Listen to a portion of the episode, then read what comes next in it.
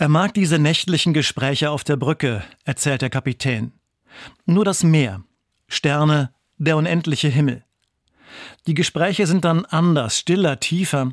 Da öffnen sich Herzen, Menschen, manchmal der Himmel.